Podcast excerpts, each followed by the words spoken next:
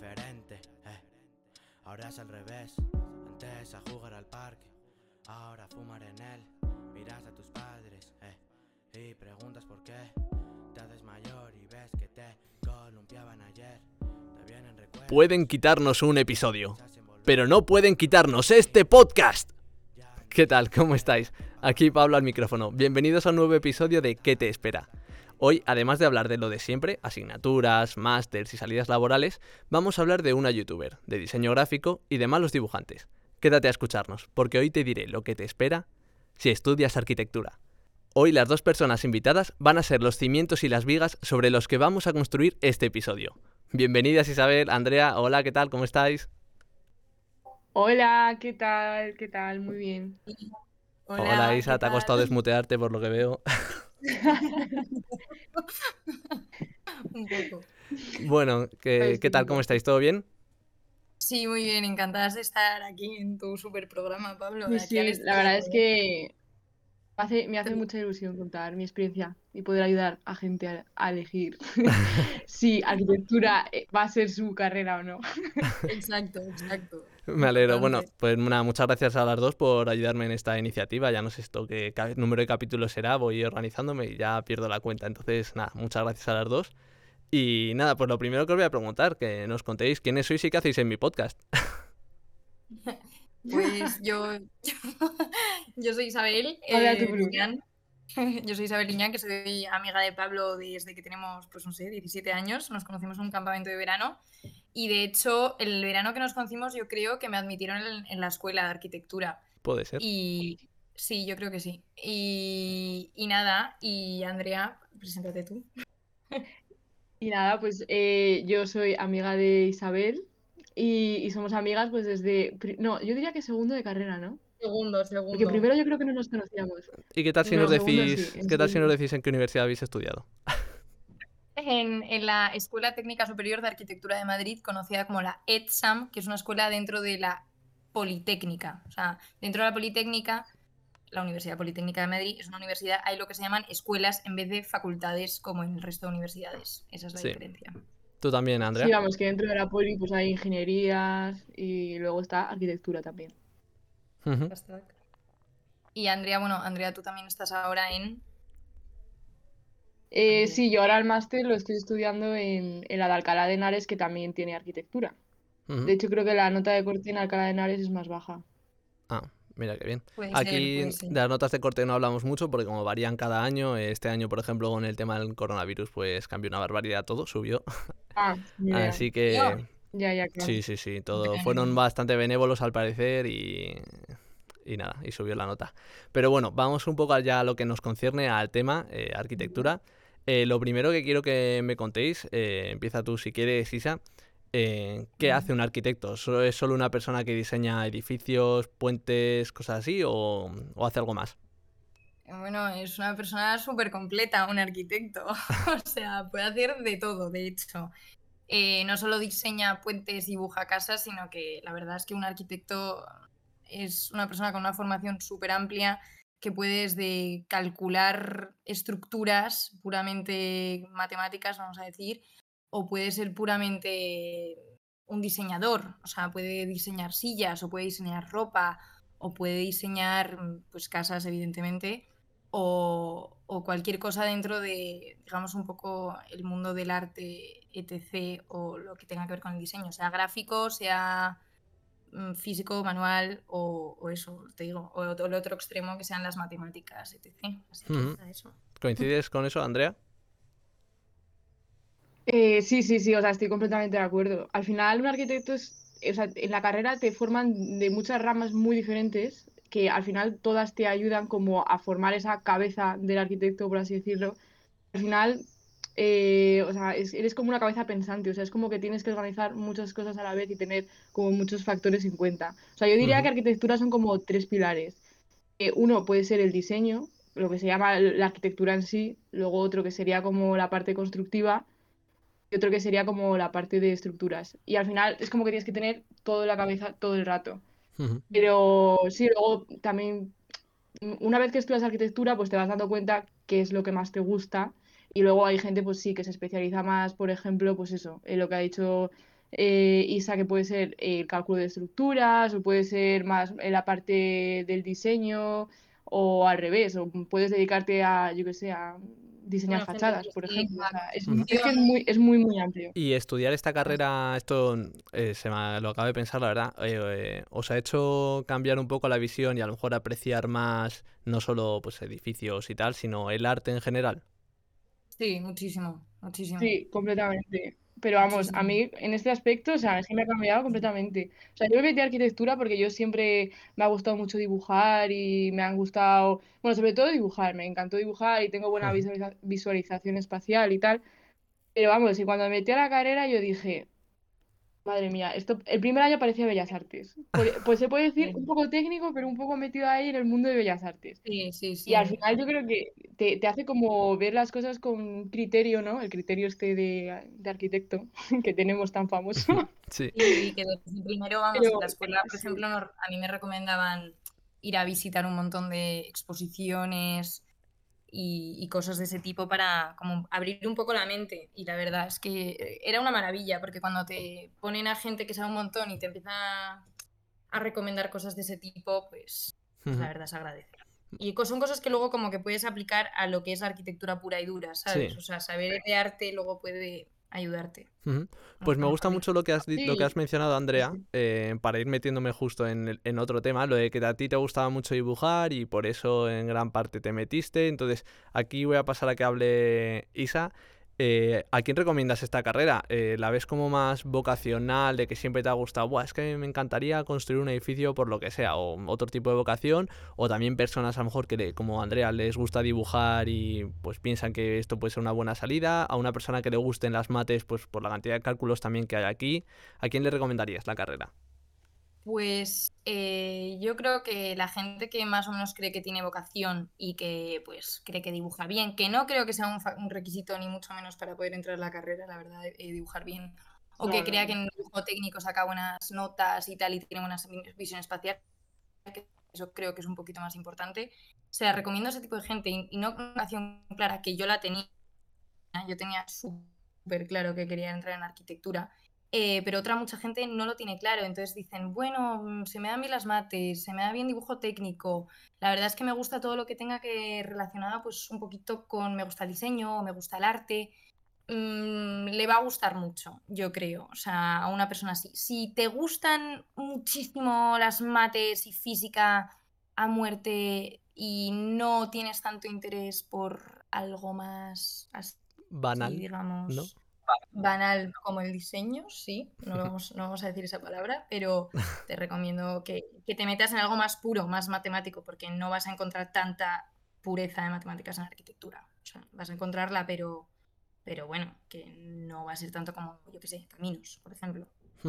Así que eso, eso, eso digo. Tú. Andrea, desde tu experiencia también, eso que te, te- no sé si completamente te metiste porque te gustaba Sí, sí. dibujar, pero ¿qué eso? ¿Qué nos dices?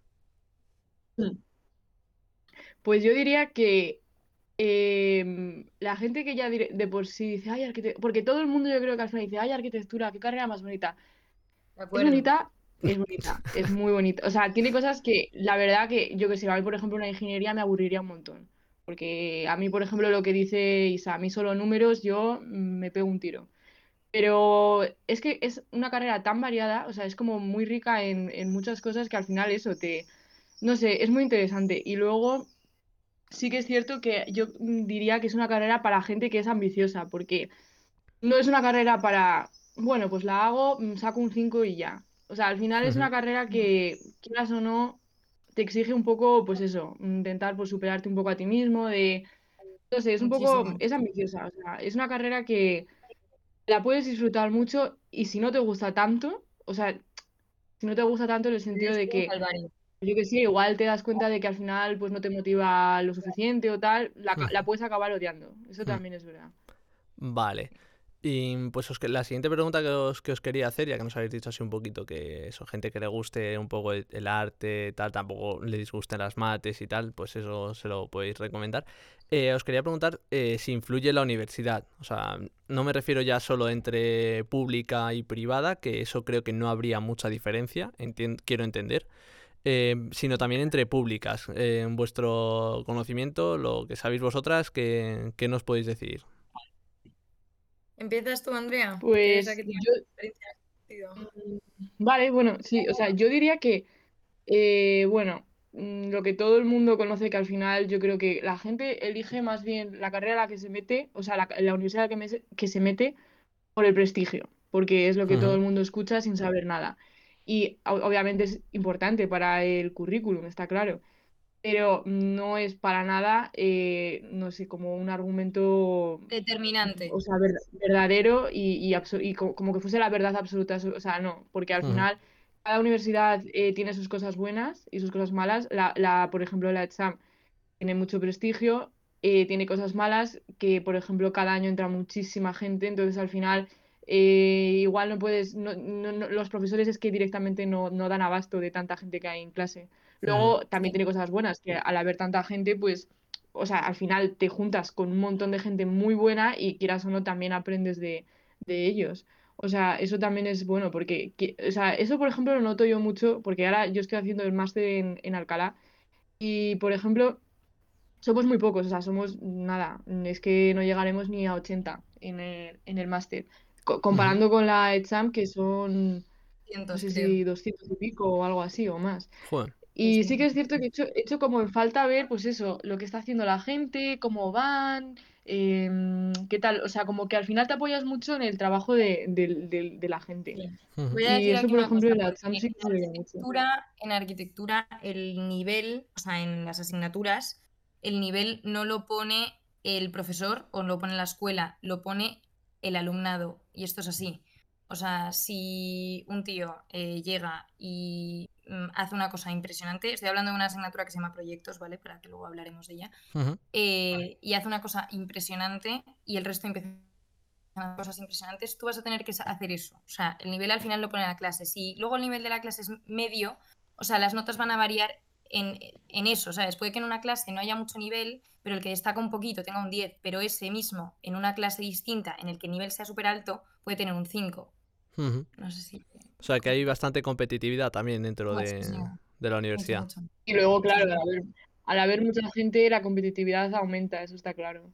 Muchísima, muchísima. Mm, Es Y muy... mm, Sí. Eso, os habéis dicho que realmente lo hacen por el prestigio, pero bueno, en otras, no sé si conocéis de otras públicas o de eh, gente que haya ido a privada, de si realmente habéis escuchado alguna diferencia en- que pueda haber. O sea, yo creo que la mayor diferencia Mm, tal vez con una privada es que, como todas las privadas, yo creo, no lo sé porque no está privada, pero eh, es que te llevan un poquito más de la mano, diríamos, como en todas, y sobre todo yo creo que el tema, lo que creo que tenga- tiene muy bueno la privada es que el tema informático, todos los programas que hay que saber para entrar en arquitectura, porque preparaos, porque hay que saber un montón de, programas Sí, luego que, íbamos a hablar un poco de ese tema. hay que ser casi programador, Bueno, vamos. eso se va aprendiendo con la cara. Sí, pero eso en, en las, en las privadas eh, te, te dan clases desde primero. O sea, desde primero te enseñan a hacer eso. Y en la pública es, ¡hala! aprender, ¡Aprender! eso Sí, yo, yo diría que, que lo, lo bueno de, sí, lo, lo bueno de las privadas es eso, es como que tienen, obviamente tienen más dinero, pues tienen más herramientas, tienen más, eh, te dan más opciones, más posibilidades. O sea, en ese aspecto están, yo creo que están más modernizadas, Mm. evidentemente, Sí, yo creo que siempre un que, que las, poco, las públicas. Un poco, o sea, en las públicas, sobre todo, no sé, esto, a ver, en, en informática, por ejemplo, es- en las privadas sería igual, de hecho, no sé si hay informática en la privada, pero vamos, cuando hay un programa informático de por medio es, toma, aquí lo tienes y tú metes en YouTube el nombre del programa y te sale Esteban Julio Ricardo Montoya de la Rosa Ramírez a explicarte, Literal. a explicarte Así, cómo Pablo, o sea, funciona. hemos, hemos aprendido los programas de arquitectura de... En el día de hoy vamos a aprender cómo hacer una línea en AutoCAD. Así, pero oye, Efectivamente. gracias Oye, a Dios, a, a eternamente Bueno, yo, agradecidos. me acuerdo, eternamente agradecidos. sí, sí, Yo me acuerdo que el primer día que hicimos una asignatura que había que dibujar con este programa, con AutoCAD, yo no tenía ni idea, bueno, Hmm. eso fue un cuadro, y me fui corriendo a- a- al, al padre de una amiga que era arquitecto para que me enseñase AutoCAD, porque es que yo, no, yo por mí no iba, no iba a pasar. O Vale, pues ya que es estamos... Sí, Isa.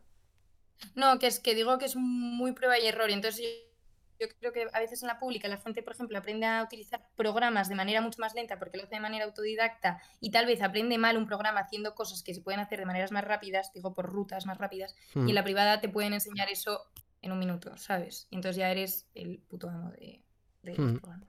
Vale, pues vamos luego- a Pero bueno, meternos. eso tiene sus pros y sus contras también. Bueno, Ajá. Claro, claro, y que luego pues, pues que pongas mucho Luego eres mucho más resolutivo. Al final esto- te buscas la vida en todo. Sí. O sea, al ir a una pública, digo. Sí, sí, sí, no, no. Y también esto yo creo que tanto arquitectura como todas las ingenierías es algo que acabas aprendiendo y teniendo que hacer porque si no, no lo, no lo sacas. Entonces, nada, vamos a meternos ya en, en asignaturas, ¿vale? Eh, a veces las trato un poco por años, otras veces voy un poco de una en una. Aquí, bueno, he hecho un poco una mezcla, quiero que me contéis también un poco vosotras. Entonces, eh, lo primero que quería, por lo que quería preguntaros es el tema de idiomas. Eh, no he visto ninguna que sea, yo qué sé, eh, materiales en inglés o jerga, yo qué sé, no jerga, pero algo así de Sí inglés hay, o sí de... que hay, Sí hay. sí que hay. Sí, yo doy una asignatura en inglés, pero Sí. puedes dar súper pocas. Puedes dar, cu- cu- ¿cuáles son, No, Andrea? pero Pues álgebra, cálculo, eh, yo en, en, cálculo, eran cálculo y álgebra. Las O sea que Eh, realmente- El primer año, Realmente existe la posibilidad de hacer ciertas asignaturas en inglés.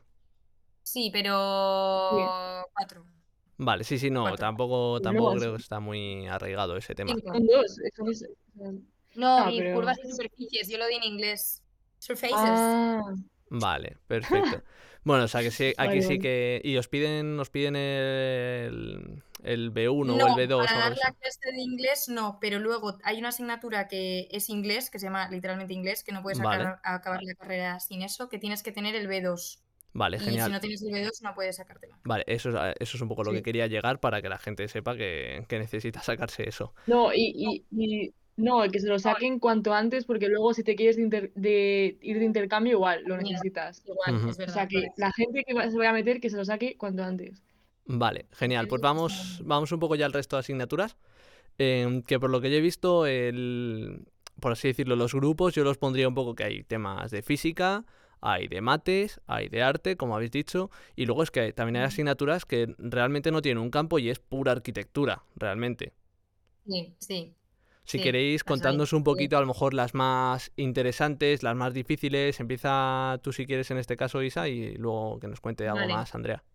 Eh, yo creo que lo más importante antes de entrar en arquitectura hay que saber que existe una asignatura, que es la asignatura troncal de la carrera, que le vas a tener hasta, o sea, del principio al final, todos los semestres, que se llama proyectos, que es hacer proyectos. O sea, mm, diseñar una casa, te dan un emplazamiento, te dan una serie de exigencias y tienes que diseñar. Entonces, el resto de asignaturas de la carrera se supone que son eh, asignaturas que tienen que, o sea, que complementan a esos proyectos, es decir, que te van a ayudar en luego en un futuro, pues eso, estructuras, pues a calcular la estructura, instalaciones, pues hacer las instalaciones del tal. Y luego otras como complementarias tipo historia del arte, historia de la arquitectura, para crearte tú tus referencias, lo cual es una cosa súper importante en arquitectura, y crearte como tu imaginario, mm, no sé, tu imaginario de imágenes, nunca mejor dicho, eh, de cosas y conocer, o sea, que creo que también es muy importante. Así que nada, eso. ¿Quieres decir algo más, Andrea?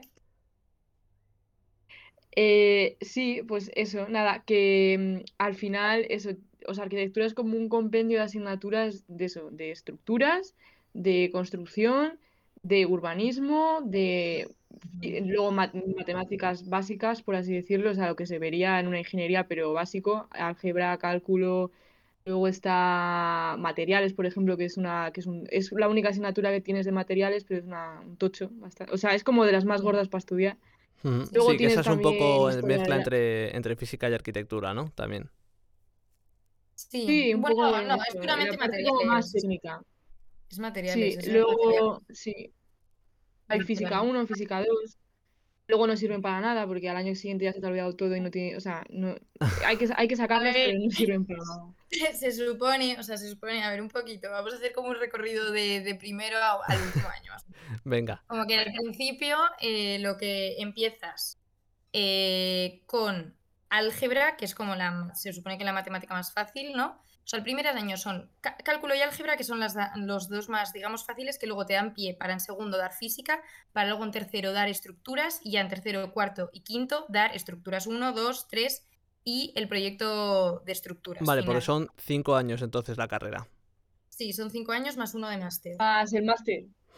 Vale. Que lo tienes Y- que hacer, o sea, son seis. Sí, vale, eso ahora, eso Bueno, a ver, ahora lo no hablamos. puedes no hacerlo.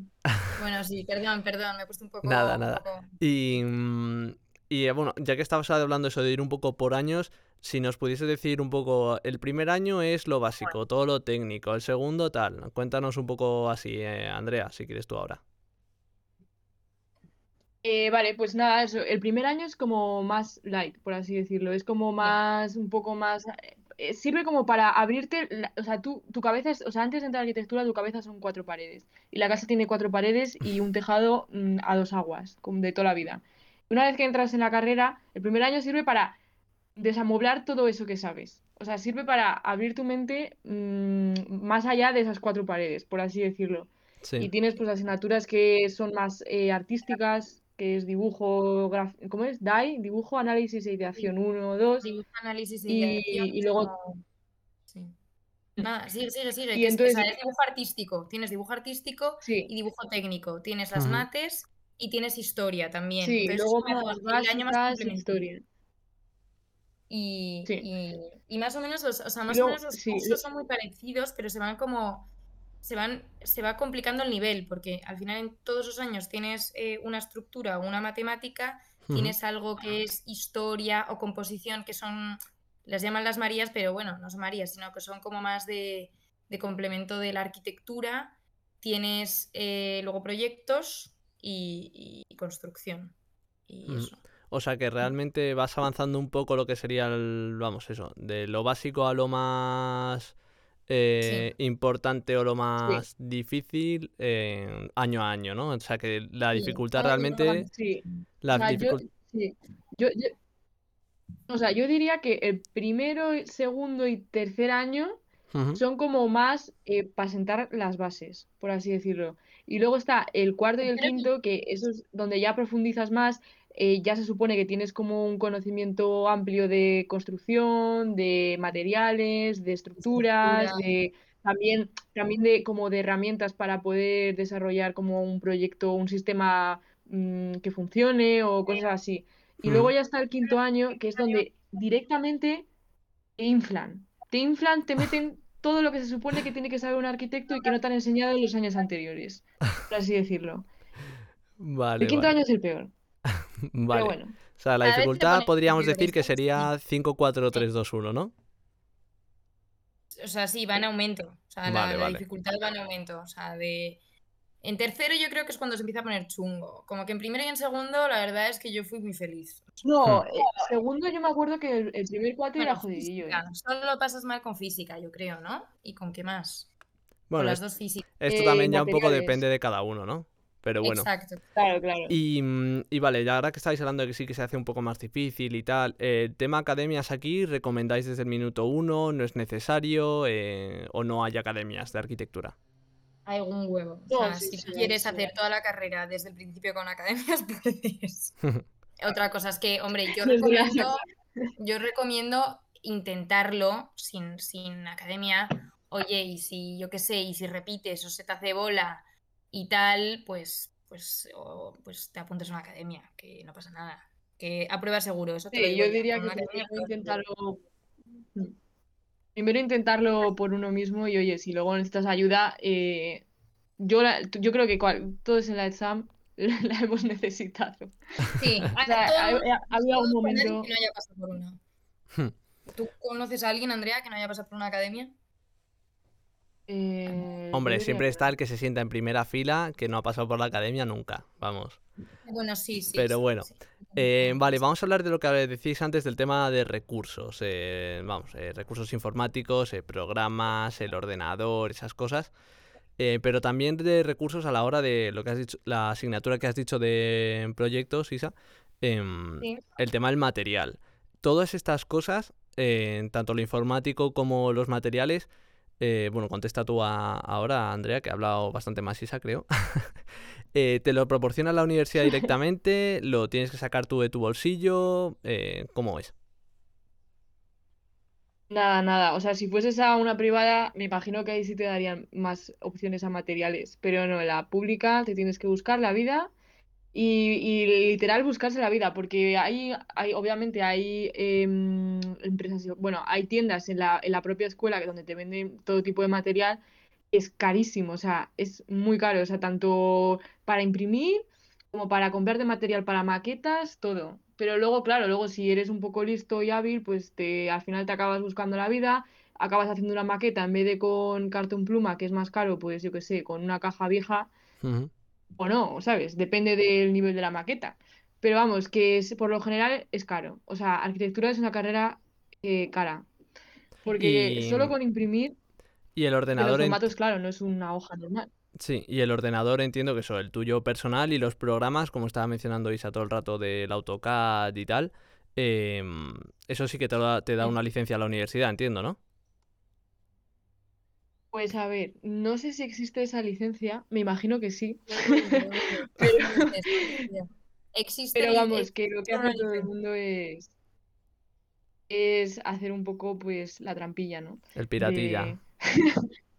Sí, pero bueno, a ver, sí, creo que sí que te puedes descargar casi todos con licencia, pero vamos, que yo creo que al final es más rollo hacerlo así que, buscando un tutorial en YouTube y mm, En el videotutorial de hoy vamos a ver cómo descargar Sí. Vale, vale, pues interesante eso de que, vamos, la gente no utilice las licencias, porque sí que a nosotros, por ejemplo, en informática, obviamente casi para cada, cualquier programa teníamos una licencia que nos daban ellos.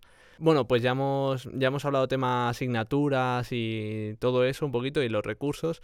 Eh, vamos a pasar un poco a la parte de las prácticas. Em, no las prácticas de, como has dicho, como habéis mencionado antes, de los proyectos y todo eso, sino prácticas laborales. ¿En qué año empiezan? Eh, ¿qué puedes hacer? Mm, cuéntanos un poco, Isa. Eh, pues a ver, eh, yo creo, recomiendo que la gente empiece a hacer prácticas lo antes que pueda, eh, que durante la carrera yo creo que es muy difícil porque te absorbe muchísimo, pero tal vez los veranos, cosa que yo nunca hice porque eh, yo llegaba al verano y es que, mira, no podía más. Yo decía, mandaba todo a, pues por ahí y decía, necesito descansar. Y, pero yo lo recomiendo muchísimo porque te vas enterando de- del mundo. Luego, eh, yo ahora mismo estoy en unas prácticas que he conseguido con una bolsa de la universidad que se llama COIE, que es la Sí, bolsa de la Universidad de la Politécnica, sí. y, y que hay cosas muy buenas y cosas muy malas. Y entonces es buscar un poco y tú aplicas y te llaman y, y te cogen o no. Y creo que tienes que tener un mínimo de créditos, que no sé si tienes que estar como en tercero de carrera o en segundo. Y a partir de ahí tú ya puedes, tú ya puedes solicitar las prácticas y te hacen entrevistas y te cogen o no, y, y son pagadas. Y eso, eso, la verdad, eh, es que está bien de, por parte de la carrera, pero normalmente la gente las consigue por fuera, por enchufes, por cosas de ese estilo. O Vale. sea, es, en arquitectura se lleva mucho eso. Y, y eso, ¿y qué trabajos, vamos, qué prácticas puedes encontrar? Aparte de, supongo, entrar en una, no sé si es una constructora o en una empresa de arquitectos que diseñe algo, puedes entrar en una empresa, pues como has dicho antes, a lo mejor eh, informática y diseñar algo que... Claro, o sea, pues tienes, eh, por Pues, ejemplo, COI ofrece... bueno, Bueno, una, di- espera, antes de eso, Sí, no, dale, no, dale, no, pero Andrea. que antes de eso lo que quería decir es que, o sea, hay prácticas, pero no es que te- la universidad te esté ofreciendo prácticas, es que te las tienes que buscar tú porque no hay un convenio de créditos que, que te, que te quita la universidad por hacer prácticas. O Ah, no si hay tú un haces prácticas es porque te da la gana y porque quieres, pero Exacto, no porque vayas a último. créditos de la universidad. No, es una cosa que ofrece eh, exterior, o sea, no es obligado. No, o sea, de hecho en nuestra universidad no fomentan para nada las prácticas, o sea, es una cosa bastante No, es que ni olvidada. te hablan de ellas. Por eso, yo creo que la escuela está muy separada de, o sea, está muy alejada del mundo laboral, o sea, es como el mundo académico y el mundo laboral, no, no están para nada conectados y es algo que, que está muy mal, yo creo. Joder, sí, sí, porque No, en y todas las la carreras... responsabilidad, porque al final... No, o sea, digo que el, el arquitecto tiene muchísima responsabilidad sobre una obra, así, no te voy a decir como un médico, pero vamos, imagínate que se te cae la casa. Sí, sí, Pues sí. como para encima no tener prácticas, pero bueno, es lo que toca. Un poco extraño eso, que no haya una asignatura de practicum, que sean esos 12 Mm. créditos o algo así, Yo pero... te digo por qué, porque, porque somos muchos. O sea, no, no pueden conseguir eh, prácticas a 600 alumnos cada, cada año. No pueden. También. Es, es, es, es que es insostenible. O sea, no, no, no. No sé si en las privadas lo harán, supongo que algo estará mejor, no tengo ni idea, la verdad, pero seguro que hay algo mejor al, al ser menos alumnos. Vale, pues mira, muy Sí, bueno, y interesante más que saber nada esto. porque habrá más convenios y tal. Sí. Vale, pues a ver, eh, estamos ya acercándonos al descanso de que suelo hacer, pero antes de ir a él, quiero preguntaros si algún término que queráis eh, poner aquí eh, el grito en el cielo, eh, en términos equivocados que utilice la gente eh, en el mundo del arquitectura, o sea, no del mundo de la arquitectura, sino que yo lo pueda decir, como he dicho antes, no, que van a ser los cimientos y las vigas sobre los que vamos a construir el episodio. Eh, ¿Qué términos utiliza la gente fatal en el día a día? Estoy pensando, ¿eh? Pero Andrea, piensa tú también por ahora, que no se me ocurre nada. Puf, es que yo, buah, no sé, a ver. Oye, mm, si no hay nada que moleste, que suela no, hay chirriar. gente, hay gente que suele decir columna en vez de pilar, pero bueno, no está mal tampoco. Bueno, pero es que los pilares pueden ser columnas, Isa. Claro, por eso, por eso. No, sí, por eso lo digo, yo qué sé, pero que a veces, en fin. Es- Bueno, no aquí no ya las manías de los arquitectos. Yo, yo solo. Yo, yo diría que somos más de que igual los arquitectos tenemos TOC algunas, o sea, como que te dan TOC al ver cosas que igual otra gente pues, lo, pasa desapercibido, ¿no? Sí. Que los arquitectos como que te chirría el ojo cosas. Te van chirriando. Bueno, pues ya y que bueno, y es- luego lo que. en- perdón, es que Sí. esto es muy gracioso. muy gracioso. Que el vocabulario de la asignatura de estructuras, la verdad es que es bastante. Es bastante. En fin, como Andrea, lo de empotrado. Que se vayan a- acostumbrando, la gente que vaya a estudiar arquitectura, a escuchar Ah. una clase de empotrado literalmente 25 veces en una hora van a oír la palabra Sí, empotrado. Que, que se rían la primera vez y ya no se Sí, vuelven a vigas, reír. vigas empotradas. Vale. Eso lo eh, interiorizas ya. Pues vamos a ir ya un poquito al descanso. Eh, os voy a hacer una pregunta extraña, ¿vale? No relacionada con el tema. eh, que es em, si hubiese algo actualmente o van a instaurar algo al- del estilo Mili, es decir, un servicio obligatorio de X meses, ponte que sean 3, 6 o un año, eh, pero no militar. ¿De qué cosa lo pondríais? Yo os doy mi respuesta. Yo pondría hacer una mili, por así decirlo, de camarero. Yo creo que todo el mundo debería ser al menos durante tres meses o algo así camarero y ver lo mal que, se, que les trata a la gente muchísimas veces y se- sentirse en el cuerpo del otro. Yo creo que Mm. repartidor, repartidor de publicidad, que también es horrible, yo lo he sido. Teleoperador. Buah, mira. Eso también es No, horror. yo, no yo, yo diría algo como más, más eh, humanístico, ¿no? En plan, no sé, tendrías que ser barrendero o yo qué sé. Muy Eh, lo más, lo que la gente de- lo que la gente deni- denigra, ¿está bien dicho? O sea, Sí. la- la- los trabajos que la gente más denigra, pues yo diría que se tuviese que hacer eso, para que al final la gente se diese cuenta que todo es respetable. O un voluntariado, también está, está Sí. bien eso. O tres meses de Y voluntariado. bueno, ahí hay mucha falsedad. digo, Sí. Oye, no, joder. verdad, pero sin Instagram. Pero habéis salido muy rápido para lo que para la pregunta que era, que no era tampoco tan sencilla. Vale, eh, antes de seguir con el tema de un poco más de la universidad y todo el trayecto y el camino, eh, yo creo que vosotras estaréis de acuerdo conmigo, por lo menos esto lo he hablado con Isa más de una vez y está de acuerdo. Yo quiero recomendar desde aquí el canal de una youtuber que seguro muchos conocerán, que se llama Ter, que, T-E-R, que es arquitecta y que tiene vídeos muy interesantes, tiene otros muy chorras, eh, hablando pues en- del culo de Kim Kardashian y sus proporciones, eh, pero luego te, te cuenta por Sí, qué con no que se hizo famosa. Sí, sí. Sí, sí, y pero luego, por ejemplo, te cuenta muy bien por qué no se quemó Notre Dame. En- gracias a vídeos de ella, yo, por ejemplo, mm, igual soy yo el tonto, pero no me había dado cuenta de que los estilos arquitectónicos que existen, te dicen gótico, romano, tal, es simple, simple evolución del- de la arquitectura, de necesidades. Ah, Entonces, sí, sí, sí, Está muy bien el Mm. canal, la verdad es que es súper instructivo y, y a mí me hace gracia. o sea, Sí, no es sé, muy me graciosa. Sí, Sí, a o sea, te cuenta lo, sí, te cuenta como las partes bonitas, lo más bonito de la arquitectura te lo cuenta de forma que, no sé, hace como llegar a la gente, no sé, hace Sí, las cosas que son más complicadas de explicar, las hace como muy sencillas. sí, efectivamente, Es como una, buena comunicadora. una buena comunicadora. profesora. Sí, sí, sí, sí. sí, Sí, la verdad que sí.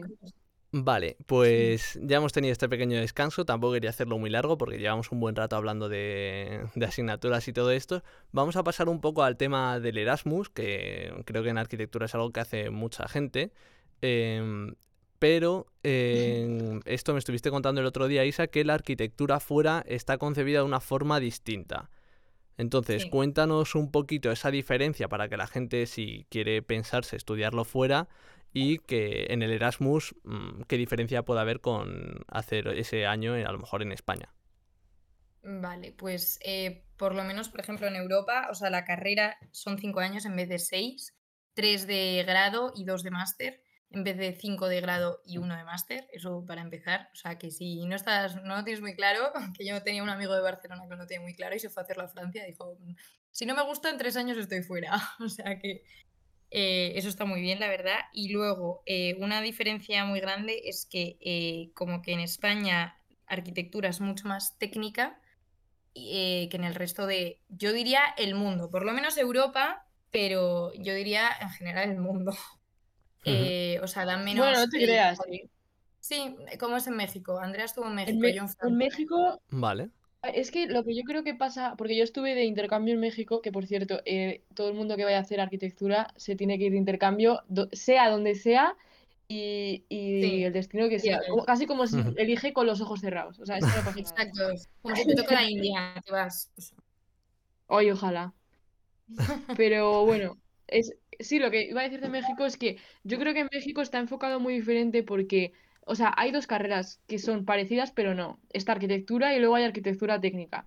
Arquitectura es más como eso, el, el diseño mezclado con lo técnico y arqui- arquitectura técnica es más como gestión de obra. Es como lo- los diferentes procesos que hay al hacer un edificio, pues eso lo lleva como el arquitecto técnico. Y en México está como más enfocado a eso. Entonces, es común- comúnmente llamado aparejador. Aparejador, sí, eso. Hmm. Aparejador es eso, es mucho más técnico. Yo creo que en México como que es- está más enfocado a eso, como a, a la gestión de la obra, a... Sí, no sé, como que se dejan menos de diseño y de esas cosas. Claro. Vale. Eh, Y porque aquí en España existen las dos también, o sea, y se supone que es un poco Sí. lo mismo, aparejador, o sea, es, el, el- es la persona que está más en la obra, el arquitecto no está tanto en la obra, se supone, que Ujú. debería estar, pero eh, diseña.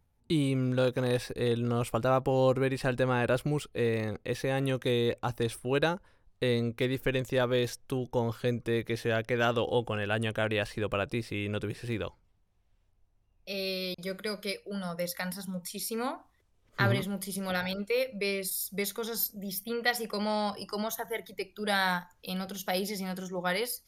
Y eso creo que te, te enriquece un montón, o sea, porque, porque, porque eso siempre enriquece, la verdad, viajar y ver cosas nuevas. Te puedes llevar un idioma, que eso yo lo veo mm, súper bien, o sea, me parece Sí. una oportunidad que te da la vida, que la verdad, que si te puedes ir a Alemania, oye, y vuelves con alemán medio, oye, pues un aplauso.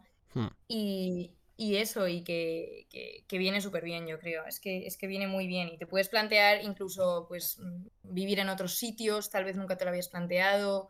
Y yo incluso recomiendo hacer dos Erasmus. O sea, en nuestra universidad puedes hacer año y medio. Puedes irte un año a un sitio y medio a otro. Y yo lo recomiendo. Vamos, o sea, sin duda. Cuanto Y más no, y no hacen ningún lío, ¿no? De, de que no te convaliden asignaturas o cosas así, o... En general, no. Vale. Mm. Hay No. gente que sí, y conozco gente que sí, pero, pero bueno, en general, bueno, bueno. A ver, no suelen ser, no suelen ser estrictos. Lo que pasa que sí que, bueno, depende de con el tutor que te toque, pero normalmente no, no, no hay problemas. O sea, yo creo que eso al final es lo de menos. Vale, genial. Bueno, pues ya hemos hablado de Erasmus, vamos a ponernos que ya hemos terminado estos cinco años de carrera eh, y ya vamos, vamos a salir al mundo laboral. Sé que está el máster ahí, pero quiero preguntaros primero, sin hacer ese máster habilitante, tú supongo que te puedes poner a trabajar, obviamente, pero es muy complicado, vamos, no solo encontrar trabajo sin tener ese máster, eh, sino lo que puedes hacer sin, pues eso, sin el máster habilitante del que estamos hablando, Andrea. Pues, a ver, sí, sí, o sea, obviamente tú puedes terminar, o sea, tú terminas los cinco años y puedes trabajar, o incluso no terminar la carrera y poner a trabajar, que me imagino que habrá gente que también, sea porque conoce a no sé quién, por enchufe, por lo que sea. O sea, no, no te impide, o sea, lo que tú haces en el, ter- terminando el grado es el mismo trabajo que puedes hacer casi sin terminar.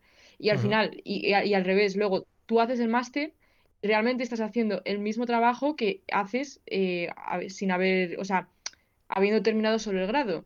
La diferencia es que con el máster tú puedes, tienes la posibilidad de poder firmar proyectos. Es decir, que tú eres responsable de lo que estás firmando. Claro, Sin el sea, máster no. Sin el máster tú puedes trabajar en un estudio, pero la responsabilidad la tiene otro. O sea, aquí, un- aquí el máster habilitante es algo como mucho más claro con- que como podría ser eh, cuando hablamos en ingeniería industrial. Eso, pues también tienes un máster habilitante que te permite firmar proyectos, pero el proyecto mm, en industrial puede ser como más conceptual, por así decirlo. Si es una eh, central nuclear, por ejemplo, no. Pero eso también requiere a un arquitecto. El arquitecto lo que hace es esos proyectos, pues eso, el edificio sería el propio, propio proyecto y lo firmas con este máster habilitante que si no, no puedes, ¿verdad? Claro, sí. Vale. Y luego, por ejemplo, Es un bueno, si luego si, si pasa algo en el edificio que se, se cae la estructura de no sé qué, ha habido un accidente, no sé qué, toda esa responsabilidad va sobre el arquitecto. Y, por O ejemplo, por poner cae, un ejemplo, eh, ayer, cuando estábamos grabando esto, eh, hubo un incendio en, el, en, las, en las obras del Bernabéu.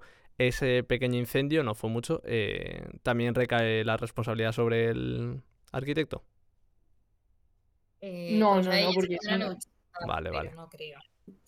Vale, vale. Pues también os quiero preguntar, no solo por este máster habilitante, que habéis dicho que es un año, ¿no?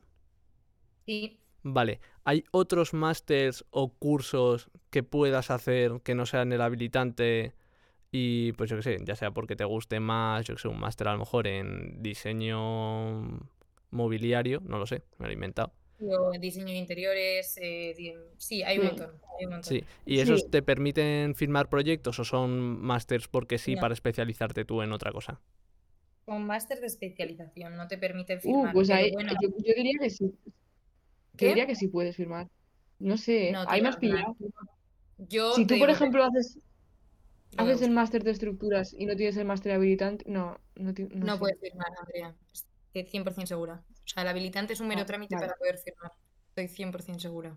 Vale, vale, O sea, y entonces, pero luego, o sea, pero si tú, por ejemplo, tienes muy claro al terminar arquitectura que no quieres dedicarte a nada que tenga que ver exactamente con la arquitectura, o sea, que no quieres firmar un, un- un proyecto de una torre, vamos, eh, y lo que te quieres dedicar es, eh, pues, yo qué sé, por ejemplo, hacer páginas web porque te encanta, o bueno, digo, ser diseñador gráfico, sí, lo que te puede dar un, un máster, o sea, un máster de, yo qué sé, de tres meses eh, en alguna escuela de diseño gráfico y empezar a Ujú. trabajar. Y no vas a necesitar el, el máster habilitante en tu vida y no es necesario que te lo tragues. Entonces, Ya. oye, pues bravo por ti, que te has tragado un año menos, ¿sabes? Pero vale. eso, eso lo vas a ver al, a- eso lo vas a ver cuando, cuando hayas terminado el grado, más o menos. Vale, pues ya que estamos hablando un poco de salidas laborales, como has dicho, a lo mejor diseñador gráfico y tal, antes de meterme ahí, quiero hablar de lo que es un portfolio, porque esto en el mundo pues, más artístico, como también es en la arquitectura al fin y al cabo, esto es algo muy importante. Eh, cuéntanos un poco, Isa, qué es un portfolio y, y, bueno, y por qué es tan importante, al fin y al cabo. Eh, pues un portfolio es eh, una recopilación de todos los proyectos de la asignatura proyectos que he dicho antes que has hecho a lo largo de la carrera o trabajos de otras asignaturas que no tienen que ser proyectos que sean relevantes y que como que enseñen de qué eres capaz, digamos. O sea, pueden ser eh, trabajos de urbanismo, pueden ser dibujos tuyos de cosas artísticas, eh, pueden ser muchas cosas. Y entonces con Dependiendo, entiendo, dependiendo un poco de la, del entorno en el que quieras trabajar, también tendrás que, que moldear tu, porta- tu portfolio, ¿no? Sí, también se puede decir portafolio, ¿eh? Ah, vale, vale. Entonces, nada, si quieres eh, decir algo, Andrea, yo recomiendo hacerlo desde que, desde el minuto uno, así vas, mm, así vas, te vas enterando de qué va, porque la No, gente pues fíjate que yo no, ¿eh? Vete- O sea, vete- yo al final, a un peñazo hacerlo. no, porque, o sea, yo el portafolio, por ejemplo, lo hice cuando terminé la carrera. Eh, o sea, y al final eso es un, es como un, sí, o sea, un libro, por así decirlo, donde tú enseñas tus habilidades, o sea, y lo enfocas según en lo que, a lo que vayas a aplicar, está claro. Puedes meter lo que quieras, o sea, igual que un diseñador gráfico mete todo lo que ha hecho, pues tú puedes hacer eso. Yo, por ejemplo, he metido, pues si- si te gusta mucho la fotografía, puedes meter fotos, si te gusta, pues eso, más el urbanismo, pues metes pues tus proyectos de urbanismo. O sea, es como que, no sé, es muy, es, es muy, es muy abierto Muy al final. Y bueno, obviamente, sí, también eh, quiere, yo creo que también sirve para ver el nivel gráfico que tú tienes, que eso yo creo que también es muy importante. O sea, sobre Claro. todo a, a día de hoy con un arquitecto. Yo A creo ver, que al final en arquitectura, o sea, eh, que sepan, que, o sea, que la gente que vaya a entrar en arquitectura sepa que es muy importante el portfolio, porque no es como entrar en cualquier otra carrera, mm, bueno, otras que no requieran portfolio, tipo, yo que sé, derecho, que tú puedes pasar la carrera sin pena ni gloria con un 5 y no pasa nada, eh, y luego tú vas a entregar tu currículum y vas a, va, va a poner eh, graduado en derecho, ya está. No, o sea, eh, para entrar en un trabajo en, en arquitectura normalmente eh, te piden el portfolio y el currículum, ambas cosas. Entonces, eh, al final voy a, es un poco putada en el sentido de que si mm, yo que sé, ha habido unos años que no has currado, pues eso se va a... re- Bueno, no lo pones en el portfolio, evidentemente, Claro. pero que, mm, que luego va a tener repercusión que hayas sacado un 5 o que hayas currado menos. O sea, Mm, Bueno, Yo, sí, eh, pero, pero tampoco es tan drama, porque luego cuando te pones a trabajar, eh, evidentemente también incluyes los trabajos que has estado haciendo claro. y sí. trabajas. Entonces, Sí, sí, al final, o Es sea, es drama pero no tanto. Es Hmm, drama la primera vez, luego ya no es drama, porque si empiezas a trabajar, pues ya está. O sea, cuando empiezas a trabajar y ya empiezas a hacerte tu currículum de trabajo, ya lo que hayas hecho en primero de carrera, pues la verdad es que les importa muchísimo menos que lo que hayas hecho en dos años trabajando en cualquier sitio. O sea, sí, yo creo que un poco lo que decíais las dos, eh, una, bueno, tú Isa decías que mejor hacerlo desde el principio y Andrea lo decía hacer de, al final ya. Yo creo que eso también te da un poco de ventajas y desventajas las dos cosas. Hacerlo desde el principio te ahorra ese tiempo eh, y normalmente si pretendes hacerlo así vas a ir documentando todo mucho mejor para irlo apuntando. eh, pero creo que eh, haciéndolo desde el final vas a valorar mejor los trabajos que ya has hecho y a lo mejor una, por decirlo claro y alto, alto y claro, eh, una mierda que habrías incluido en el primer año, en el quinto año no lo incluyes. Claro, pero es que eso es, es justo. un- es una cosa viva, eso va cambiando. Sí, sí, sí. Vale, bueno, pues esto lo habíamos dicho para salidas laborales y hemos dicho que esto es básicamente tu carta de presentación, tu currículum, es parte de todo. Eh, hemos hablado de diseño gráfico, eh, que puedes dedicarte y ser pues puramente diseñador. Eh, pero ¿qué más, qué más salidas tenemos? ¿Qué tareas va a hacer también un poco normalmente un arquitecto, Andrea?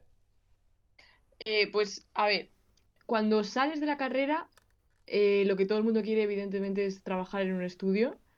Y bueno, a ver, hay estudios pues de todo tipo. Habrá estudios mucho más grandes, estudios mucho más pequeños, que los grandes tienen ventajas y desventajas sobre los pequeños. En los pequeños puedes tocar más temas, eh, no sé, como que aprendes más rápido sobre mm, las cosas, o sea, como que ves cómo se mueve todo. Y luego están los grandes, que lo bueno es que mm, a- o sea, tienen proyectos mucho más grandes, evidentemente, y luego aprendes también a cómo se organiza un equipo grande también.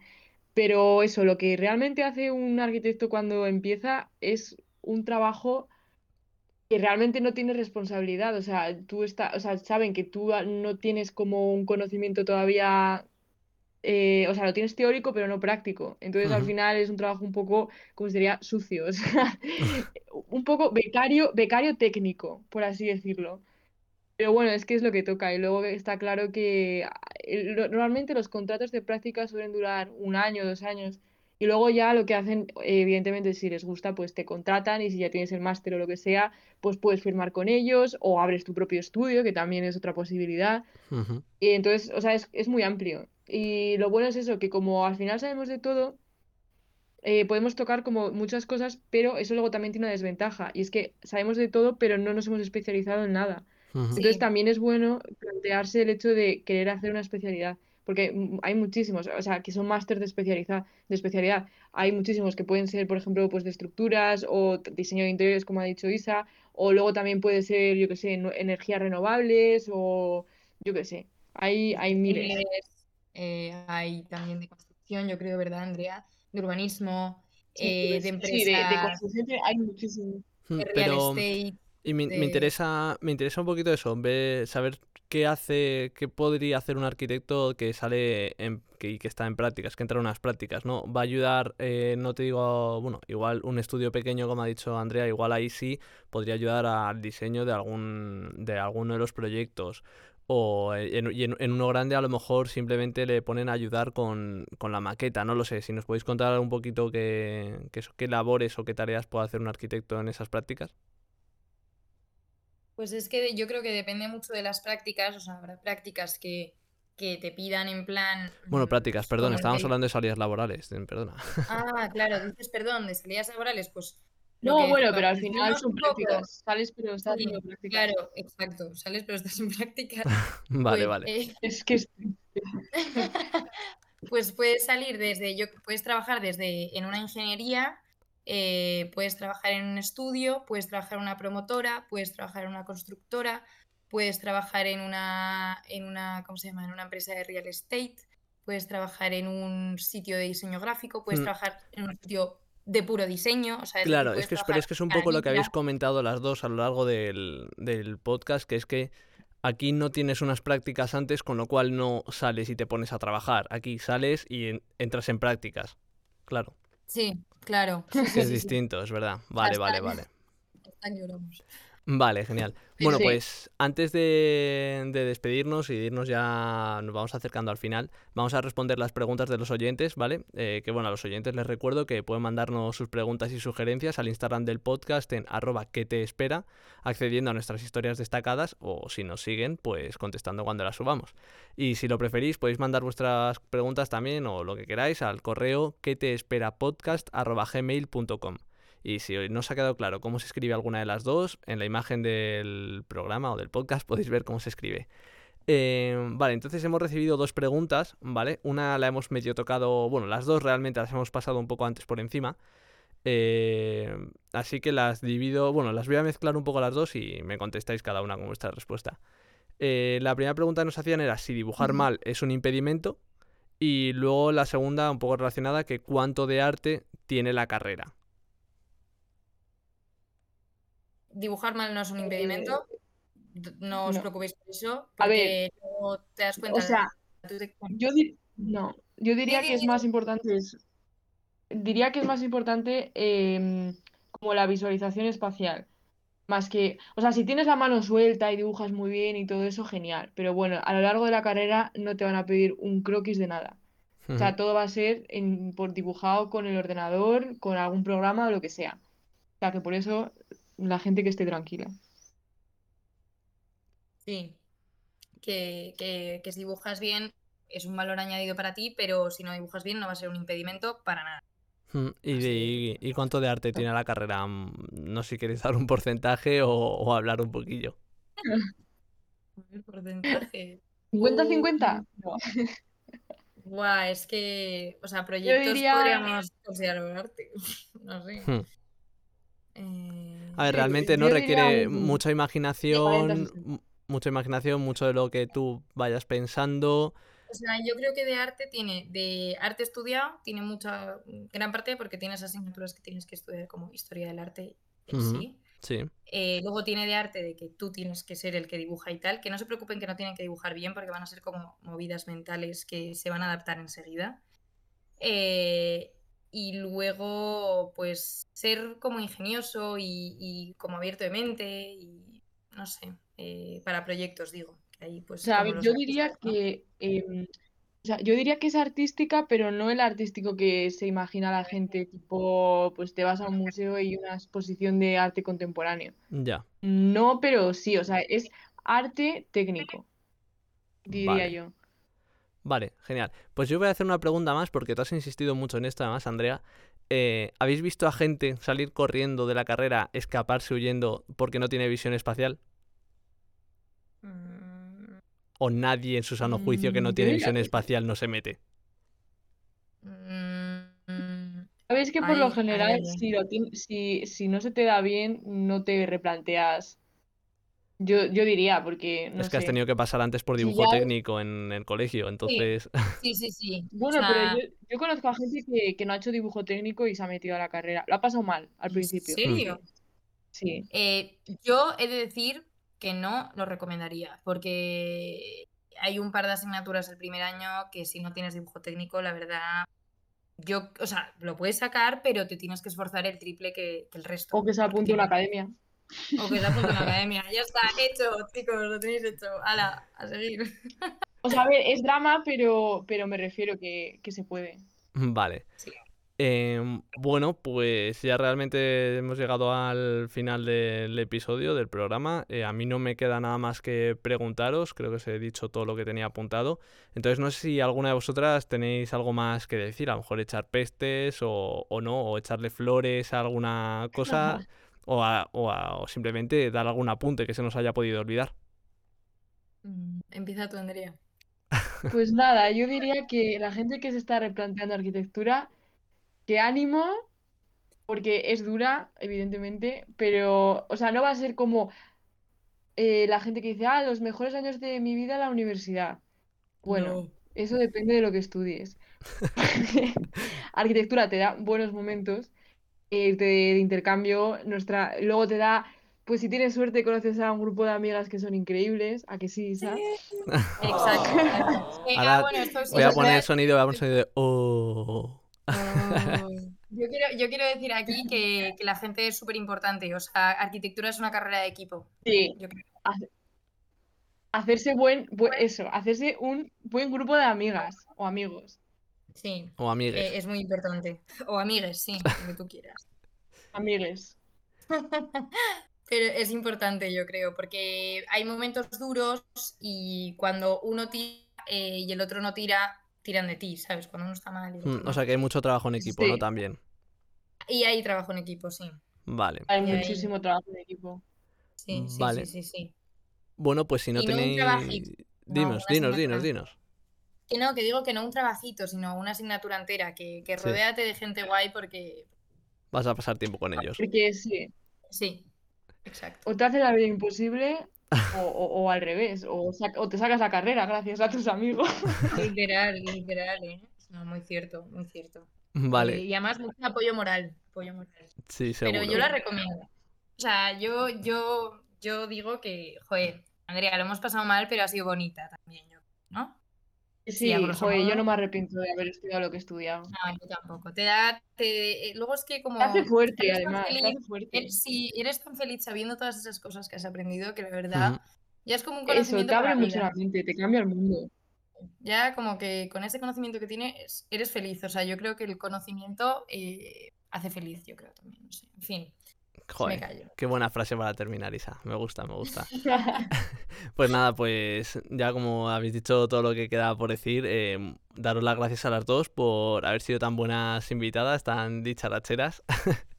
Eh, espero que hayáis estado cómodas y que sintáis que ya habéis hablado las dos suficiente.